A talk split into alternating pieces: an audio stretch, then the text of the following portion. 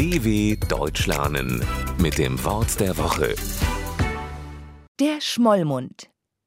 Wer einen Schmollmund hat, hat meist einen Grund dafür. Allerdings sind nicht immer die Gefühle die Ursache. Jemand, der schmollt, ist beleidigt und gekränkt über etwas, das eine andere Person gesagt oder getan hat. Besonders Kinder ziehen dann gerne eine Schnute oder einen Schmollmund, um ihrem Empfinden noch mehr Ausdruck zu verleihen.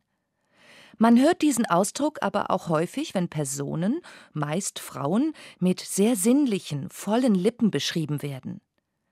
Wer von der Natur nicht mit derartigen Lippen bedacht wurde, der kann heutzutage aber auch vom Schönheitschirurgen nachhelfen lassen. Allerdings sollte man da vorsichtig sein, denn wer es übertreibt, der sieht schnell wenig vorteilhaft aus. dw.com/wort der Woche